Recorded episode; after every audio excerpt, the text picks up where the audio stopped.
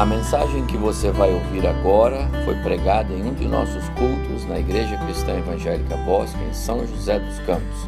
Ouça atentamente e coloque em prática os ensinos bíblicos nela contidos. Boa noite, meus irmãos. A graça e a paz. É uma grande alegria, um privilégio estar aqui com os meus irmãos e fazer aquilo que a gente ama fazer, que é pregar a palavra do Senhor, anunciar as boas novas e isso nos faz muito bem. Estou muito feliz. Se pudesse projetar nesses dois duas telas aí o tamanho da minha alegria, vocês iam iam notar mesmo que esse homem está feliz. Que coisa maravilhosa. Olhar aqui e ver amigos, irmãos de pode falar, né? Quase 30 anos atrás. Coisa maravilhosa. É muito bom. Quero agradecer o pastor Evaldo o convite e depois desse dia fiquei martelando com Deus te falar e os atos desse culto até agora estão me dizendo que é isso mesmo que eu tenho que falar. E é o que eu vou proclamar agora aos meus irmãos. O Senhor diz para mim: diga a eles que continuem uma igreja viva. Continue uma igreja viva. E para continuar uma igreja viva, deixe esse recado a eles. E o recado começa com a leitura de Ezequiel capítulo 37. Ezequiel 37. Trago aos meus irmãos um abraço da Igreja Cristã Evangélica em Taubaté. Tem sido uma grande experiência para nós esse novo pastorado. E a gente se alegra no Senhor pela confiança dele depositada em nossas vidas. Ezequiel 37. Veio sobre mim a mão do Senhor. Ele me levou pelo Espírito do Senhor e me deixou no meio de um vale que estava cheio de ossos. E me fez andar ao redor dele. Era muito numerosa a superfície do vale. E estavam sequíssimos. Então me perguntou: Filho do homem, acaso poderão reviver esses ossos? Respondi: Senhor Deus, tu sabes. Disse-me ele: profetiza a esses ossos e diz-lhe: ossos secos, ouvi a palavra do Senhor. Assim diz o Senhor, Deus a esses ossos: Eis que farei entrar o espírito em vós e vivereis. Porei tendões sobre vós, farei crescer carne sobre vós Sobre vós estenderei pele, porei em vós o espírito, e vivereis. E sabereis que eu sou o Senhor. Então profetizei segundo me fora ordenado. Enquanto eu profetizava, houve um ruído, um barulho de ossos que batiam contra ossos e se ajuntavam cada osso ao seu osso. Olhei e eis que haviam tendões sobre eles, e cresceram as carnes, e se estendeu a pele sobre eles, mas não havia neles o espírito. Então ele me disse: Profetiza o espírito, profetiza, ó filho do homem, e diz-lhe: Assim diz o Senhor Deus: Vem dos quatro ventos, ó espírito e assopra sobre estes mortos, para que vivam. Profetizei, como ele me ordenara. O Espírito entrou neles, e viveram, e se puseram em pé, um exército sobre modo numeroso. Então me disse: Filho do homem, estes ossos são toda a casa de Israel. Eis que dizem: os nossos ossos se secaram e pereceu nossa esperança. Estamos de todo terminados. Portanto, profetiza e diz-lhes: Assim diz o Senhor Deus: Eis que abrirei a vossa sepultura e vos farei sair dela, ó povo meu, e vos trarei à terra de Israel. Sabereis que eu sou o Senhor, quando eu abrir a vossa sepultura e vos fazer sair dela, ó povo meu. Porém em vós o meu espírito, e vivereis, e vos estabelecereis na vossa própria terra. Então sabereis que eu, o Senhor, disse isso e o fiz, diz o Senhor. Até o verso 14, que ele nos abençoe. Meus irmãos e amigos, certamente você já ouviu algumas vezes um sermão nesse texto. Mas o que Deus quer dizer a nós nessa noite? Nós estamos vivendo um mundo hoje muito confuso, muito cheio de novidades, e novidades que, quando nós entramos na palavra de Deus, ela não dá fundamento para essas novidades. Às vezes a igreja hoje tem pregado um evangelho diferente do que está na palavra, porque senão as pessoas não acreditam. Me lembro da história de uma criança, igual aqueles que estavam aqui agora mesmo, e o pastor que conhece suas ovelhas reparou que tinha uma criança nova naquele grupo. Terminando a escola dominical, o pastor se aproximou daquela criança, pegou na mão dela. Quem é você? Ah, eu sou o fulano. Ah, tá bom. Gostou? Muito. Gostei muito. E hoje à noite, pastor, de tardezinha, eu vou pedir para o meu pai me trazer aqui de novo, porque vai ter um, um, um encontro com os juniores e eu quero vir. E aí o pastor pegou na mão, saiu com ele, o pai estava parado com o carro lá fora e, e o pastor, a gente é assim, né? Gosta de saber o que, que as nossas crianças estão aprendendo. E o pastor então perguntou para ele: Meu filho, o que, que você aprendeu hoje na escola dominical? Ah, pastor, eu aprendi como o povo de Deus passou o mar atravessou o Mar Vermelho. E como foi? Ah, pastor, foi interessante. E o pai ouvindo.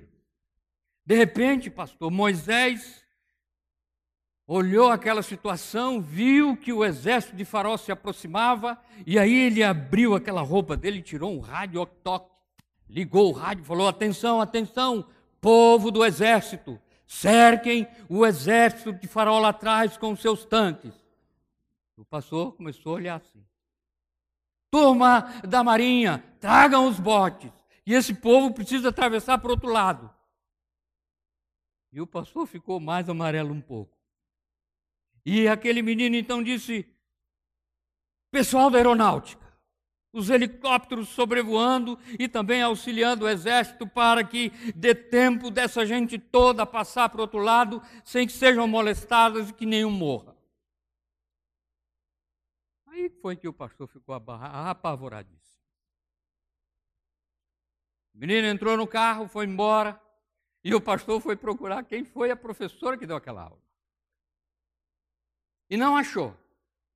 Mas como o menino havia dito que o, o, o, o ele ia vir à tarde para o encontro das crianças, e o pastor foi o primeiro a chegar à tarde. E a criança entrou e o pastor ficou olhando, pegou na mão dela. Fala para o pastor, quem foi a titia que ensinou você aquilo? Aquilo o quê, pastor? Aquilo que você falou para o seu pai, que o exército, que a marinha, que era. Não, pastor. Ela ensinou tudo direitinho. Ela ensinou que Moisés se colocou em frente do mar, levantou os braços, o mar se abriu, o povo passou a pé enxuto por outro lado. Mas se eu dissesse isso para o meu pai, ele não ia acreditar. E ele não ia deixar eu vir aqui mais. Quantas vezes, meus irmãos, estamos fazendo isso? Ensinando a palavra de Deus de forma tão diferente, tão esquisita. Por quê? Porque as pessoas não acreditam. As pessoas não acreditam mais em prodígios e sinais. As pessoas não acreditam em milagres. Mas eles estão aqui. Quando nós olhamos para esse texto do profeta Ezequiel, eu não vejo outra coisa. E Deus me, me mostrou esse mundo como esse vale seco. Pessoas morrendo a rodo, pessoas que estão perdendo a esperança de viver. Quando a gente entra no Novo Testamento, ali em Mateus capítulo 9, no verso 35, começa dizendo: E percorria Jesus cidades e povoados. E mais na frente um pouco ele diz que ele olhava e via que as pessoas estavam aflitas, cansadas, exaustas. Ovelhas que não tinham pastor, não tinham quem os conduzisse. Assim que está o mundo aí fora. É nesse mundo que a igreja cristã evangélica do Bosque vive. É nesse mundo que a igreja cristã evangélica em Taubaté, todas as igrejas evangélicas que têm a Bíblia como regra de fé e Jesus como Senhor e Salvador, nós estamos inseridos nesse grande cemitério.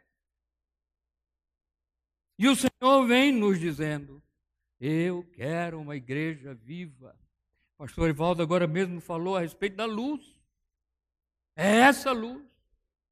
É essa luz que brilha Deus quer você brilhando. Deus quer você como essa testemunha viva que mostra Jesus com o seu testemunho. Você tem feito isso? Você tem se disposto a Deus para que com o seu testemunho, com a sua vida, as pessoas olhem para você e desejem Jesus? Eu lembro de uma irmã aposentada é, e ela estava na fila do banco quando eu fui pastor lá no Gama, no Distrito Federal. Aí ela disse, pastor, eu levei um susto esses dias.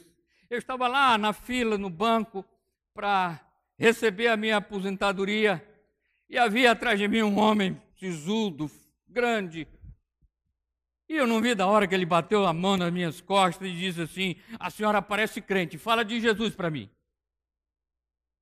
É engraçado isso. Como que ele sabe? As pessoas conseguem identificar você como um cristão, como um homem, como uma mulher, como um jovem, como um adolescente, que já consegue, com a sua vida, testemunhar a respeito da salvação. Então, quando mergulhamos nesse texto de Ezequiel 37, o Senhor me mostra aqui que uma igreja viva, ela valoriza a chamada pessoal de Deus. Deus chama um por um. Deus está chamando você essa noite. Não sei para quê. O pastor Evaldo disse que todos têm um dom. E tem mesmo, e tem que ter. Se você não tem um dom, você está com problema. Porque a gente tem que ter dom. Precisamos servir a Deus de uma forma que seja saudável e dentro daquilo que eu posso mostrar. O verso 1 ao 3 diz assim: Veio sobre mim a mão do Senhor. Ele me levou pelo Espírito do Senhor, me deixou no meio de um vale que estava cheio de ossos e me fez andar ao redor dele. Eram muito numerosos, na superfície do vale estavam sequíssimos.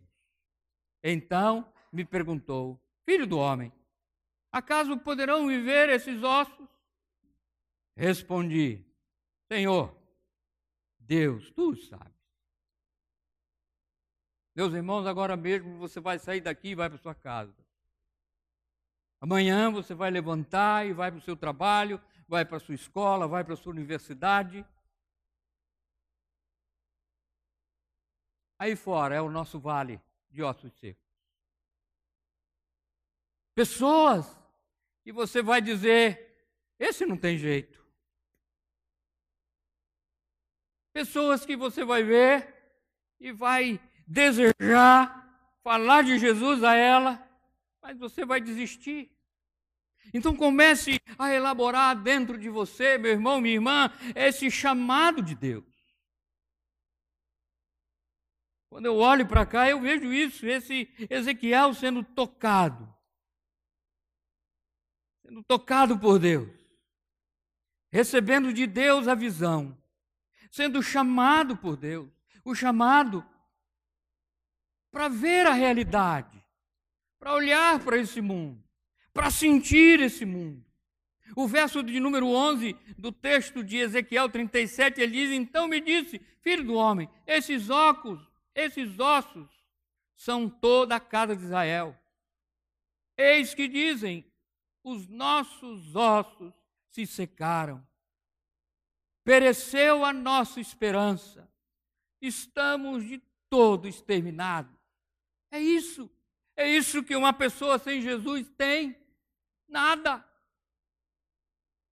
Não tem nenhuma expectativa de viver a vida. Quando Jesus diz lá no texto de Mateus que as pessoas estão exaustas, elas estão em si mesmo. São panelas de pressão prontas para explodir.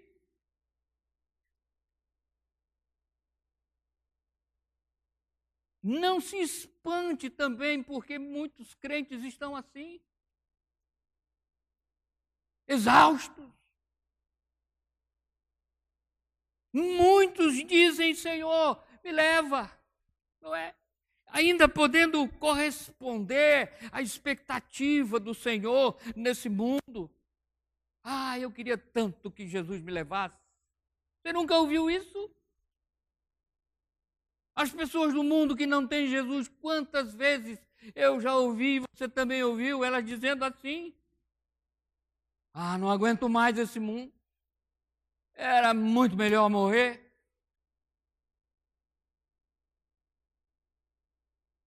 É nesse cenário de miséria. E o texto diz toda a casa é nesse cenário de morte da esperança. Pereceu a nossa esperança. É nesse cenário de completa sensação de derrota, de fracasso, que nós estamos caminhando dele.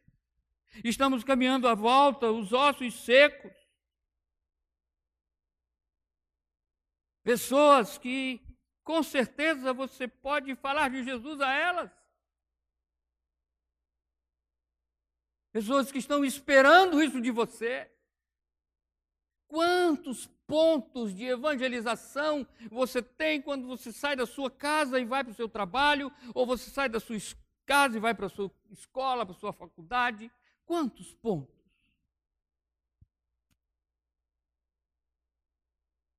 Pessoas que estão ali sem esperança. E muitas vezes, meus irmãos, estamos assim, sem ação, sem atitude.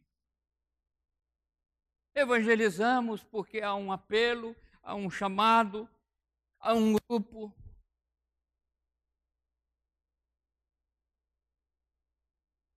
A última igreja que eu estava Igreja Cristã Evangélica Emanuel. Nós levamos para lá ano passado um pastor para os jovens. E um dia ele chegou, pastor, eu estou arrasado. O que, que foi? Eu convido, pastor, os jovens. Aí ele pergunta na minha cara: o que, que vai ter lá? Se não tiver uma coisa que seja atrativa, eles não vêm, pastor. Pode ter uma pipoquinha, eles vêm. Se não tiver, não vem. Desanimados. Não é? E a igreja, ela precisa se ajuntar como nós estamos nos ajuntados aqui nessa noite. Para crescer, para ter comunhão. E o Senhor está nos chamando hoje para crer que a gente pode mudar. Queremos continuar sendo essa igreja viva, O profeta correspondeu ao chamado de Jesus, ao chamado do Senhor. E avivamento é isso, né? Nasce quando a gente consegue enxergar a realidade de um mundo caído e descobrimos que só Deus pode mudar. Só Deus pode mudar. Só Deus transforma o coração do homem. A nossa função é anunciar Jesus, é falar de Jesus às pessoas. O resto é com Deus. É Ele quem processa a palavra no coração da pessoa. Às vezes demora, outras vezes não. Mas eu preciso ter essa expectativa. Segundo lugar, uma igreja viva, ela prioriza a administração da palavra. A palavra de Deus é o nosso manual. E nós, brasileiros, sul-americanos, toda essa raça latina, é preguiçoso para isso, é? Às vezes você tem um celular de última geração e você não sabe mais do que 10% da função dele. Você não lê o manual de instrução. A gente não lê. A gente quer saber aonde liga. Não é? Onde liga? Ligou, aí é aqui. Onde liga?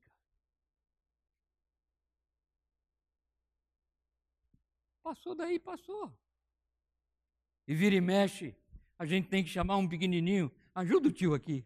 Não é? Ajuda o tio aqui. Por quê? Porque a gente não presta atenção, não priorizamos. Veja o que diz do verso 4 até o verso 6. Disse-me ele: profetiza a esses ossos e diz: ossos secos, ouvi a palavra do Senhor. É a palavra. É a palavra que transforma. Assim diz o Senhor a esses ossos secos: Eis que farei entrar o Espírito em vós, e viverei. Porei tendões sobre vós, farei crescer carne sobre vós. Sobre vós estenderei pele, e porei em vós o Espírito, e vivereis. Eu sou o Senhor. É Deus que faz isso. É Deus quem faz isso. É Deus quem faz isso quando nós tiramos o segredo da palavra. Quando nós apresentamos essa palavra, e precisamos admitir, meus irmãos, que a palavra de Deus ela é fiel, transformadora. Ela dá vida. Ela dá vida a esse vale de ossos secos, um exército.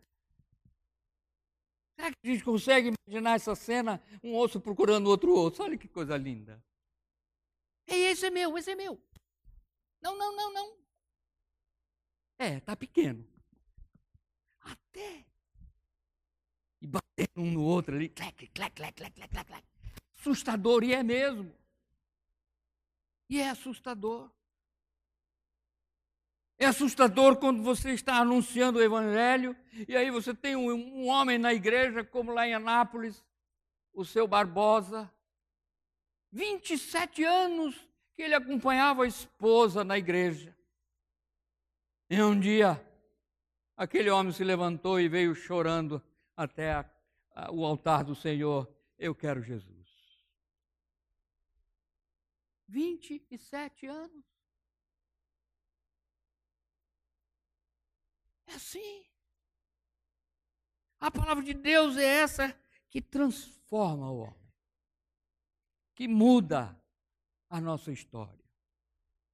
É loucura. A palavra de Deus é loucura. E quando a gente admite a possibilidade dessa loucura acontecer, a gente também se presta a ser louco.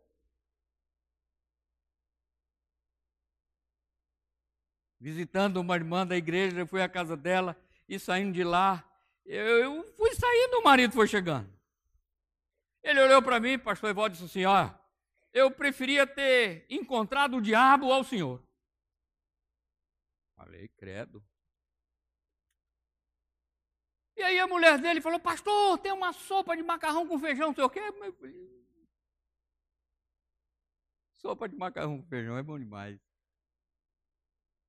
E aí ele estava com um saquinho de pão aqui, né? Melhor ainda. E aí, dois pratos da mesa, um de cá, um de cá, eu sentei de cá, de cá, eu olhava para ele, ele olhava para mim, eu olhava para ele, ele olhava para mim, eu comendo a sopa, comendo o pão dele, tal. Não gosto do senhor, não. Ah, mas a sopa estava uma delícia. Seis meses depois, aquele homem estava nos pés do Senhor. Nunca falei de Jesus para ele. Nunca. Seu Pedro, seu Pedro é pai do pastor Pablo Bernardes. Nunca. E o pior de tudo, nesse dia, pastor Evaldo, é que ele, ele falou assim: vai ter um jogo na televisão aí, você quer ficar para assistir comigo? Aí eu ia falar, não, o Espírito falou, fala, fala que vai, fala que vai, fala. Aí eu disse, vou. Eu fico. Qual é o, qual é o jogo? Aí ele falou assim, Corinthians e São Paulo. Não foi o de hoje, não. Foi o daquele dia lá. Qual é o time que você torce, pastor? Falei, agora não. Se eu disser que sou São Paulino e ele falar que torce para o Corinthians. Se eu disser que for o contrário, eu tenho que acertar na bucha. Ele perguntou, e aí, pastor, qual o time? Eu São Paulo. Pois é, eu sou corintiano. Que enrascada que a gente se mete. Mas a gente tem um Deus que é vivo, um Deus que faz milagres, um Deus que transforma situações. Saí dali, assisti o jogo, eu não sei o que aconteceu. Pressuponho que terminou empate, porque eu estou vivo aqui, né? Mas é isso. A palavra de Deus, ela mexe com a vida das pessoas. Quantas pessoas que eu conheço que aprenderam a ler com a Bíblia e a palavra de Deus transformou o coração delas e são crentes. Amam o Senhor Jesus, amam servir a Deus. Por quê? Porque essa palavra, meus irmãos, ela é viva. Ela é viva. E ela fala, e ela traz transformação. Terceiro lugar, uma igreja viva renova a aliança comunitária. Versos 7 e 8. Então profetizei segundo me for ordenado.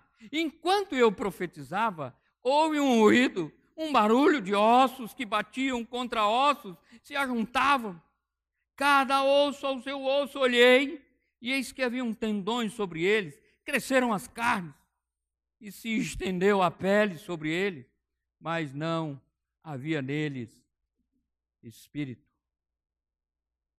Precisamos entender, meus irmãos, que quando nos aliançamos a Deus, isso requer sacrifício.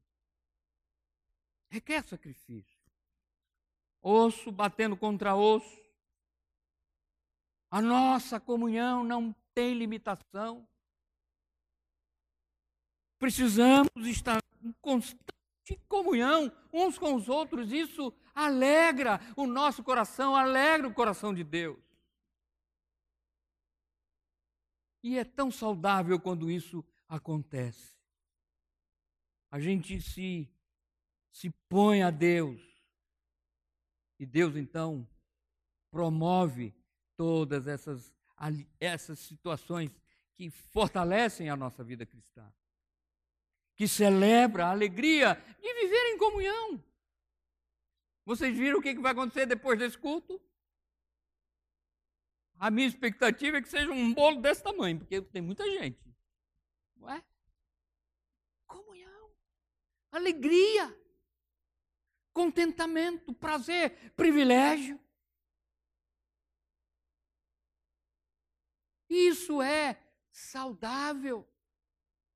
Eu sempre digo que a comunhão leva a gente a, a fazer igual a leoa faz no seu filhote. Lambe. A gente precisa aprender a se lamber. Mas é verdade. É, é verdade. Estarmos juntos.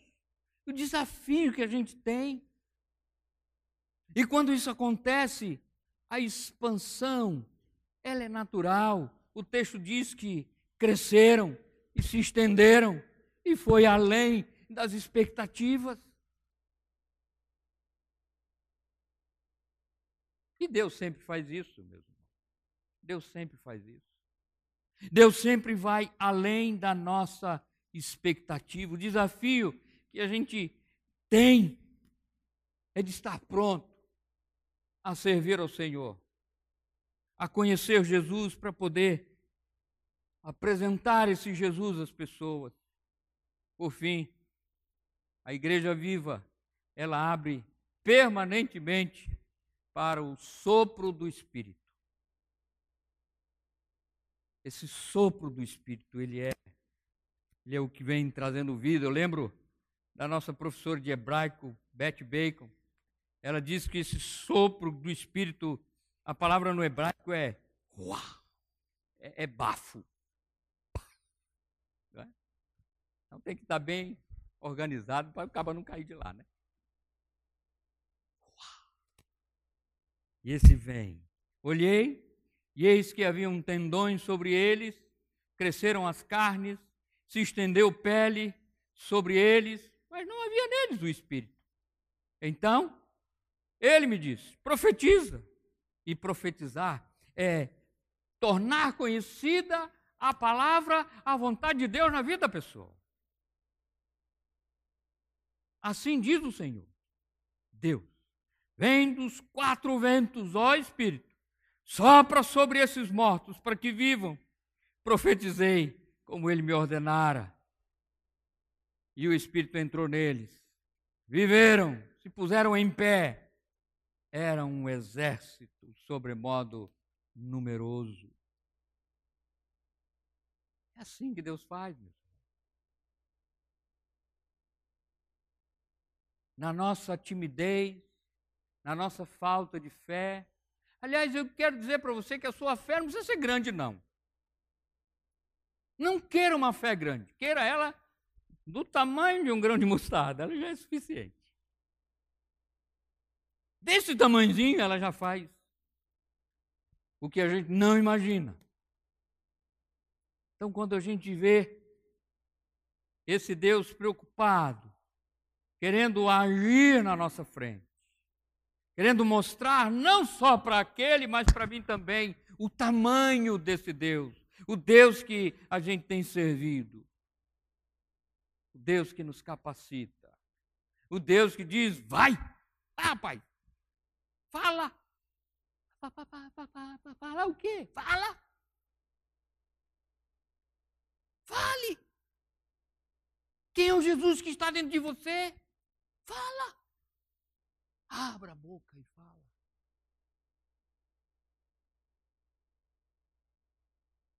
Precisamos conhecer melhor o nosso, o nosso Senhor, o nosso Salvador. Para isso, meus irmãos, a gente precisa entender que essa palavra, ela é transformadora. E ela vai como essa espada de dois gumes que penetra e que faz o trabalho. Nós não podemos deixar esse grande grupo, é? Tem um pequeno grupo durante a semana, mas não podemos deixar esse grande grupo. E é o grande grupo? Aonde nós nos vemos, aonde nós compartilhamos e desejamos que a nossa igreja continue sendo essa igreja viva, essa igreja que valoriza a chamada pessoal de Deus. Deus está chamando você. Eu lembro de um seminarista de Guiné-Bissau, o Abraão, um neguinho assim, bem risonho. Eles são assim, não é? Felizes. E ele foi pregar na nossa conferência missionária. E o texto era Isaías 6. Eis-me aqui. E ele gritou lá, ele pregando todo entusiasmado, ele disse: Eis-me aqui, envia minha sogra. Tem muita gente que está assim, né? Eis-me aqui, mas não vou não, senhor. Põe outro para ir. Esteja pronto. Pronto para anunciar no mundo onde as pessoas estão mortas. Esses ossos são toda a casa de Israel, secos, sem vida, sem esperança, exterminados. A igreja viva é aquela que prioriza a palavra de Deus. E nessa palavra de Deus, a gente precisa entender esses três níveis, né? Nível pessoal. Como está a sua vida cristã? Como você tem desfrutado essa vida cristã? Segundo, esse grande grupo é aqui. A gente aprende muita coisa. E é também no pequeno grupo, onde tem a comunhão, a miúde, mais informal, onde podemos abrir o coração. Por fim, abre-se permanentemente para o sopro do Espírito. Deus está dando para nós esse parceiro chamado Espírito Santo, que vem e que nos auxilia. E eu termino lendo do verso 11 ao 14, que diz: Então me disse, filho do homem, esses óculos são toda a casa de Israel. Eis que dizem: os nossos ossos se secaram, pereceu a nossa esperança, estamos de todo exterminados. Portanto, profetiza, diz-lhes: assim diz o Senhor Deus: eis que abrirei a vossa sepultura e vos farei sair dela, ó povo meu. Vos trarei a terra de Israel e sabereis que eu sou o Senhor. Quando eu abrir a vossa sepultura e vos fizer sair dela, ó povo meu, porém em vós o meu espírito e viverei, e vos estabelecerei na vossa própria terra. Então sabereis que eu, o Senhor, disse isso e o fiz, diz o Senhor. como nós estamos. Temos uma igreja viva? Aleluia. Estamos inteirados nela? Estamos correspondendo a essa expectativa de Deus? Deus conta com você. Que Deus nos abençoe.